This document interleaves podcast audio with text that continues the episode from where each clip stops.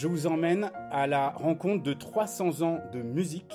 La musique est extraordinaire et c'est pour cette raison qu'il faut la partager. L'orchestre est fabuleux, c'est pour cette raison que plus de personnes doivent s'y intéresser. Nous allons parcourir l'évolution à travers les siècles de Bach à Schoenberg. Après cette séance, vous pourrez comparer les compositeurs, vous pourrez reconnaître les compositeurs. Pour démarrer sans plus attendre, je vous joue une musique.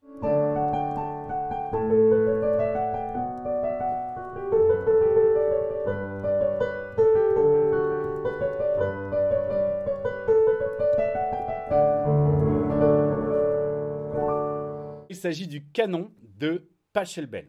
Quand on entend cette musique, qu'avez-vous envie de chanter? Vous avez envie de chanter la mélodie.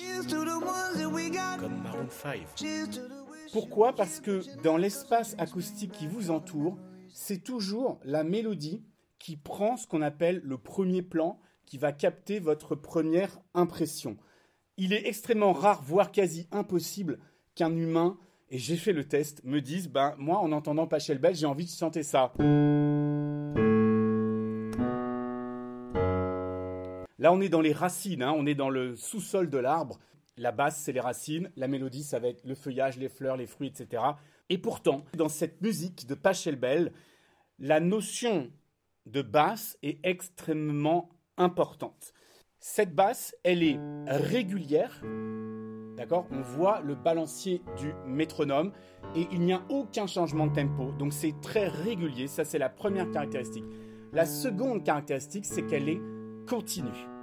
On appelle ça en italien continuo. Elle n'est jamais absente si vous préférez.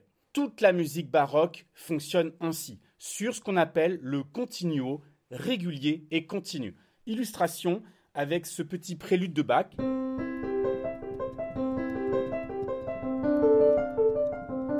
Que vous connaissez aussi parfaitement. Tout part du bas, hein, de la basse. Et puis ça fleurit au-dessus. Autre illustral de Bach. Mi, mi, fa, sol.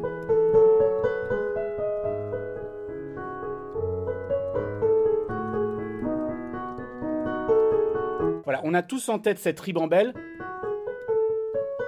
Et en dessous, dans la basse, qui est là aussi continue. C'est toujours le cas avec Jean-Sébastien Bach, Pachelbel, Corelli, Vivaldi, tous les compositeurs baroques. L'explication, on ne se permet pas à cette époque-là d'enlever le soutien, d'enlever la basse, d'enlever la présence, si vous voulez, euh, du créateur. Et la musique illustre cette harmonie. On peut même dire que Bach compose pour Dieu. Changeons d'époque, allons maintenant jeter un œil un petit peu plus tard à la fin du XVIIIe siècle, à la période classique.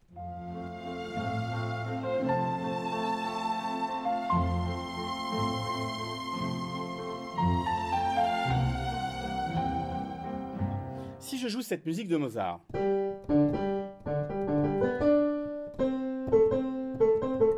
vous pouvez chanter cette musique, tout le monde connaît cette musique, ça veut dire qu'il y a une mélodie. Mais il n'y a pas l'accompagnement qu'on avait tout à l'heure. Par exemple, Mozart écrit une mélodie a cappella. C'eût été différent s'il avait mis ce genre d'accompagnement. Vous voyez, ce genre de, de choses où j'ai rajouté une main gauche, comme tout à l'heure avec Pachelbel et Bach. Alors pourquoi est-ce que c'est si différent? Eh bien parce que le fait d'enlever la basse va créer beaucoup de nouveautés, beaucoup de surprises. Là, il n'y a carrément rien, on est suspendu.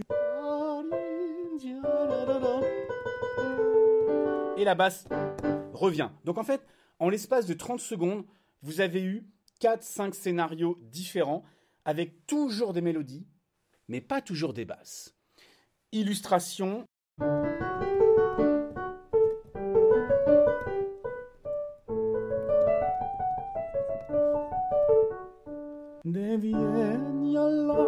Finestra, mio tesoro. Vous voyez, ce n'est pas du tout la même esthétique que Bach, c'est beaucoup plus séduisant, beaucoup plus galant. C'est dû à la présence des mélodies et à l'absence de la basse.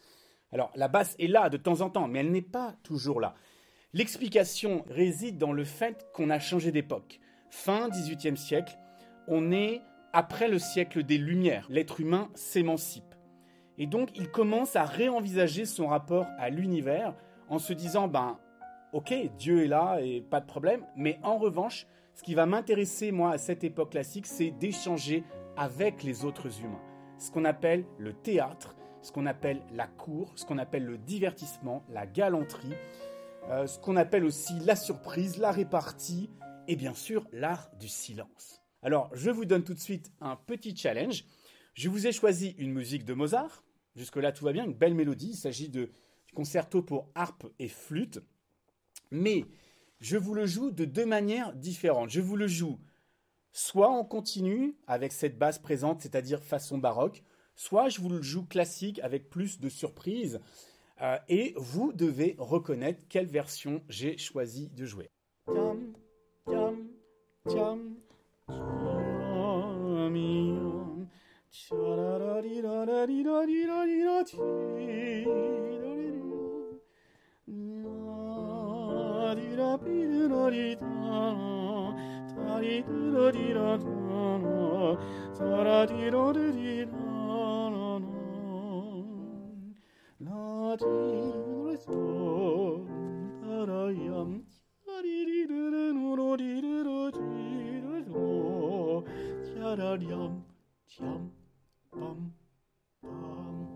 Fin de ma première version. Maintenant, deuxième version.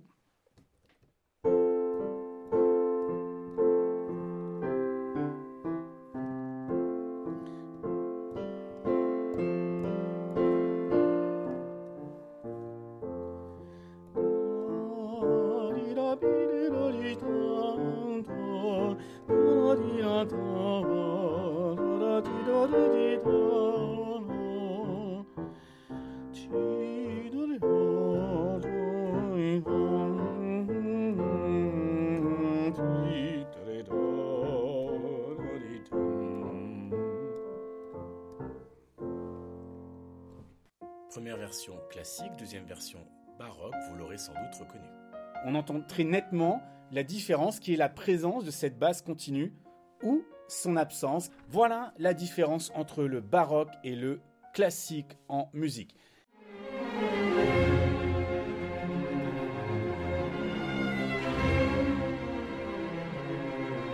Alors la période pré-romantique, on se situe donc au début du 19e siècle les artistes, les humains en général, vont commencer à en avoir un petit peu marre des faux semblants de la cour, de ce côté justement artificiel euh, des perruques, des mouches, du maquillage.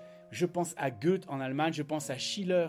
Et vous allez voir qu'il y a deux manières de quitter les faux semblants du théâtre pour aller vers quelque chose de plus authentique. La première manière, et ça va être le pré-romantisme en particulier, c'est l'idée de devenir, en tant qu'humain, un héros bâtisseur. L'être humain va commencer à se battre contre les éléments. Et pour Beethoven, vous savez que c'est très important, hein, puisque le destin est venu frapper à sa porte. Euh, il est devenu un compositeur sourd, qui est quand même la pire chose qu'on pouvait euh, lui souhaiter. Donc, construire des œuvres si gigantesques en étant sourd, c'est quand même bien l'acte d'un bâtisseur de génie.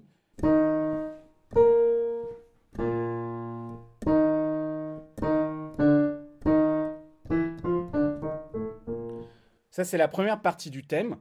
C'est une vraie mélodie. Elle est classique au sens où il y a une rythmique qui est très proche de la carrure de danse. Hein. On peut mesurer, on peut faire ses huit pas. Il n'y a pas de problème avec la base classique de Beethoven. En revanche, dès le bas de la page, vous avez ce chiffre 1 qui est répété deux fois, qui indique une rupture totale. C'est-à-dire qu'il n'y a même plus de musique, on s'arrête totalement. Ça, c'est quand même très étrange. Hein. La silence, et puis trois énormes coups du destin, re-silence, et puis... Mais qu'est-ce que c'est que ça? C'est même pas de la mélodie, enfin vous voyez, c'est juste des, chocs de notes, c'est des éléments tout à fait euh, incongrus dans une musique comme ça à cette époque. Et ça se calme vers la fin. C'est ce qu'on appelle la notion de motif en musique dans la symphonie numéro 5, c'est la même idée. Hein. Vous voyez, on a simplement ta ta ta. D'ailleurs, qui est la même chose qu'ici, puisque c'est toujours le destin qui frappe à sa porte. Et à partir d'une mini brique, d'une mini idée, il va construire une œuvre gigantesque. Alors, exemple ici avec la suite, hein, donc vous avez la, la, première variation. Comment ça fonctionne? Vous avez à la main gauche le thème que vous avez entendu tout à l'heure, et puis il rajoute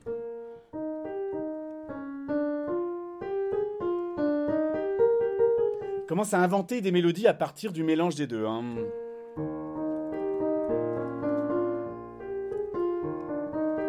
Tim, tim, tim, tim, tim, tim. Il y a toujours le tempo régulier comme chez Mozart. On a bien sûr l'idée de discontinu, je viens de vous le montrer, mais surtout on a une idée d'ampleur, on a une idée de sortir du cadre, voire même de construire son propre cadre. On sort de la cour, on sort du côté confiné de la galanterie et on va chercher l'explosion, la construction, la grande fresque héroïque. Alors voici un extrait tout de suite de ces variations héroïques.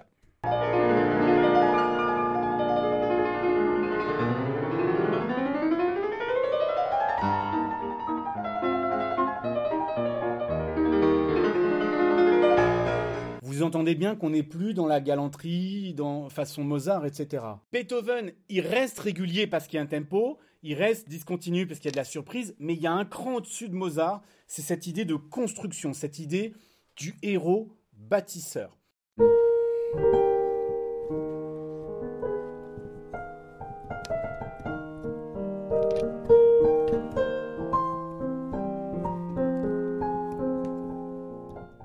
Avec le romantisme, c'est l'art du roman qui commence. Et j'ai choisi justement d'illustrer cette séquence avec la musique de Chopin, qui est vraiment l'emblème absolu des romantiques. Beethoven est un héros bâtisseur, alors que à partir de Chopin, le héros devient sentimental. Si je joue ce nocturne avec mon fameux métronome, écoutez ce que ça va donner.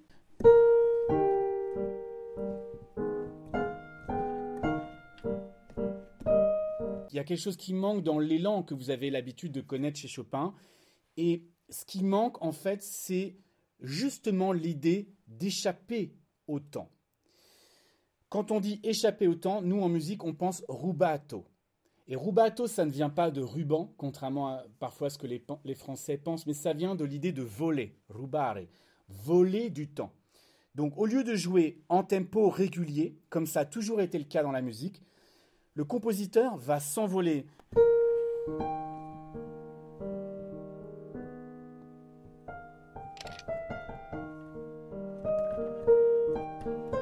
Là, il accélère, il ralentit,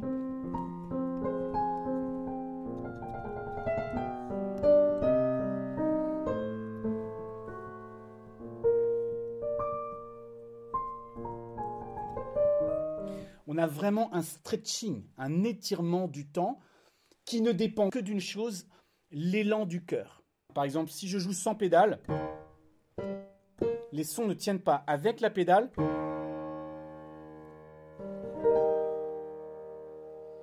Hein, c'est la pédale qui permet de sortir du temps. Je vous joue une très célèbre musique de deux manières. Une fois façon classique, une fois façon romantique, ou bien façon romantique, façon classique. La clé, c'est de sentir le tempo régulier ou le tempo irrégulier. Et vous me reconnaissez évidemment ça dans le chat.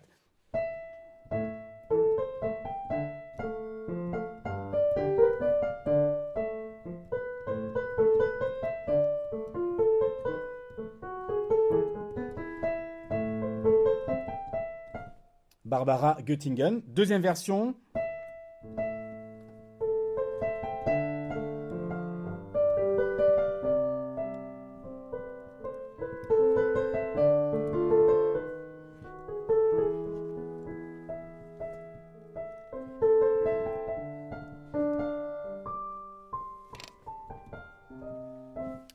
etc., Alors, dans le chat, vos réponses. Classique puis romantique, classique puis romantique, Roubato V2, bah oui, c'est merveilleux. Vous voyez, c'est très simple. C'est ce que je vous disais tout à l'heure. Il suffit d'avoir les oreilles bien claires, de savoir quoi chercher, quoi écouter. Donc, qu'est-ce qu'on retient à ce stade? Eh bien, que la musique romantique, au sens du sentiment, apparaît au milieu du 19e siècle. Chopin, mais c'est bien sûr tous les romantiques de cette époque, Chopin sont les premiers à créer de l'irrégularité. Alors on arrive maintenant à la fin du 19e siècle avec un compositeur comme Gustav Mahler. Il fait la jonction du héros bâtisseur, Beethoven, et du héros sentiment. On a aussi Wagner, qui lui va aller chercher ailleurs. Il va s'inspirer du concept de l'inconscient avec les, travaux de Freud, etc. Il, s'inspire de tout ça dans la musique. Donc c'est un mélange de romantisme, mais aussi de légendes, d'inconscient, qui font beaucoup de psychologie derrière les personnages d'opéra. Hein. il a fait quasiment que des opéras. Voilà, je vais assez vite là-dessus pour arriver tout de suite au début 20e avec un personnage comme Schoenberg.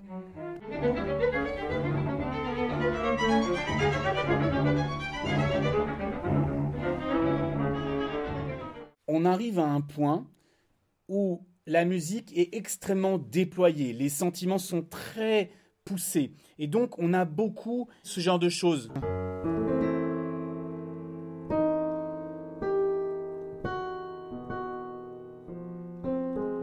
Tout le monde s'habitue à ces dissonances. Il n'y a plus vraiment de hiérarchie entre tout ça. Il se base alors sur 12 notes, qui sont les 12 notes du système occidental, Mozart aussi a 12 notes, mais elles ne sont pas structurées de la même manière. Lui, la grande différence, c'est qu'il ne fait aucune hiérarchie entre ces 12 notes. Et par peur du chaos, il se dit, ben, ok, on est habitué à tous les sons. La seule règle que je donne, c'est qu'on n'utilise pas deux fois le même son. Par exemple, chez Schoenberg, on n'a pas le droit de faire ce genre de choses. Vous voyez, j'ai répété trois fois la même chose. Lui, il ferait plutôt ça. Jamais deux fois la même note avant d'avoir fait le cycle de 12, ce qu'on appelle une série. Hein, ça donnera plus tard la musique sérielle, etc. En faisant cela, Schoenberg sort radicalement et du côté continu, discontinu et du côté irrégulier. Il invente complètement un autre système. Il sort de ce qu'on appelle la hiérarchie acoustique et il crée une hiérarchie théorique. D'accord? Il a décidé ça, lui comme ça, alors que les êtres humains euh, se basait depuis, sur des lois acoustiques depuis les Grecs. Vous imaginez Donc, c'est un génie créateur, c'est un génie théoricien. Maintenant, ça peut être aussi discutable du point de vue acoustique pur. Schoenberg, ici présent euh, sur ce tableau, pourquoi? Parce qu'il était aussi peintre. Il aimait inventer. Euh, il a inventé un jeu d'échecs, il a inventé un jeu de cartes. Il était presque sur le point d'inventer les, ordinateurs, une sorte de précurseur d'ordinateur.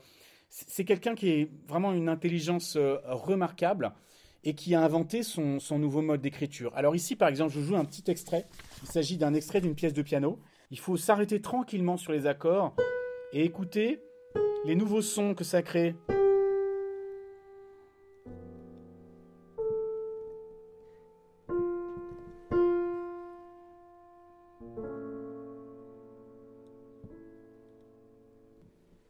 Alors ça, c'est pas encore une pièce complètement dodécaphonique sérielle, mais on est sur le point. Hein, vous, je vous emmène à la frontière avec le monde d'avant, avec le romantisme. Il y a quelque chose de très romantique. C'est étiré, c'est puissant, mais on est en dehors du chant habituel et c'est ça la grande différence.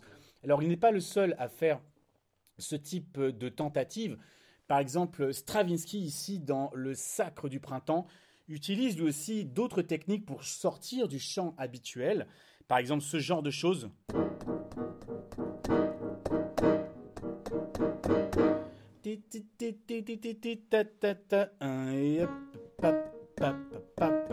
Là, on est dans quelque chose qui est très différent de Schoenberg parce que c'est très rythmique, très engagé, c'est même polyrythmique et c'est polyharmonique. On a un accord et un autre accord. Vous voyez?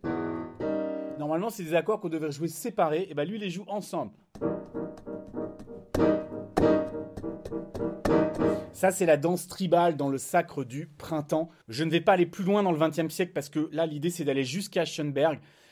Je répète une dernière fois les critères acoustiques. Si la basse est continue, régulière, c'est la période baroque. Si la basse est régulière, c'est-à-dire si un tempo régulier, mais que c'est discontinu avec des surprises, avec plus d'aigus de temps en temps, alors c'est la période classique, c'est plus du Mozart. Si vous êtes dans quelque chose qui va se construire, s'agréger, tout en restant régulier dans le tempo, très important, c'est Beethoven. Si maintenant on bouge le tempo et on étire, ça va être Chopin, romantisme. Et puis si on sort du système, de son, vous perdez vos repères, alors c'est plutôt Schoenberg. Allez, c'est parti. Premier extrait.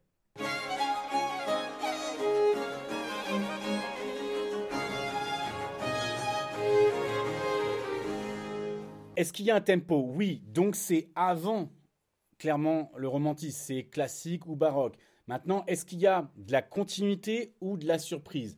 On a plutôt de la continuité avec ce clavecin qui est omniprésent, cette basse continue, donc c'est de la musique baroque.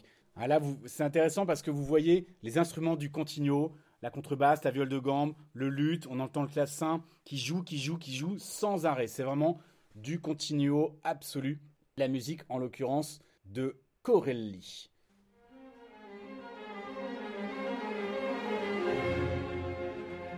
Première question, est-ce qu'il y a un tempo?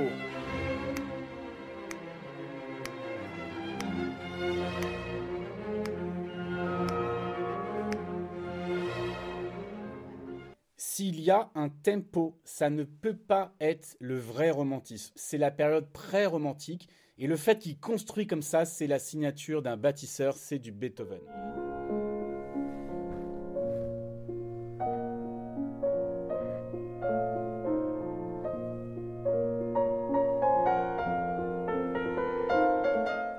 Voilà, là on a une flexibilité du tempo qu'on n'a pas dans la musique précédente.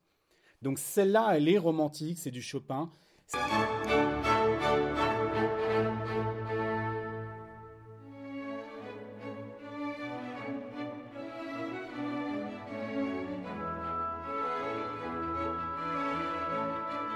Vos travaux classiques, classiques, classiques. C'est très bien.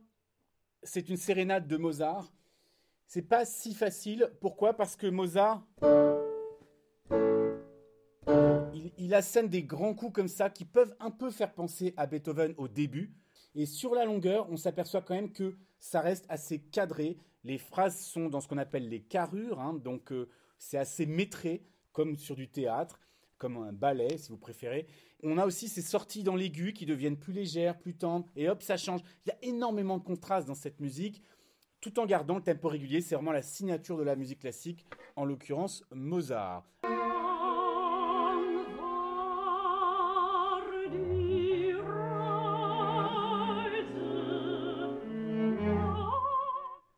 Post-romantique, c'est bien. On est chez Schoenberg. Hein. On a une paire de repères, une musique qui est euh, complexe au niveau des sons. Donc, c'est clairement du post-romantique. Très bien. C'est qu'une autre manière de se souvenir de ce changement des compositeurs, c'est que Bach compose pour et avec Dieu, c'est-à-dire avec l'âme. Vous voyez cette partie-là au-dessus de nous.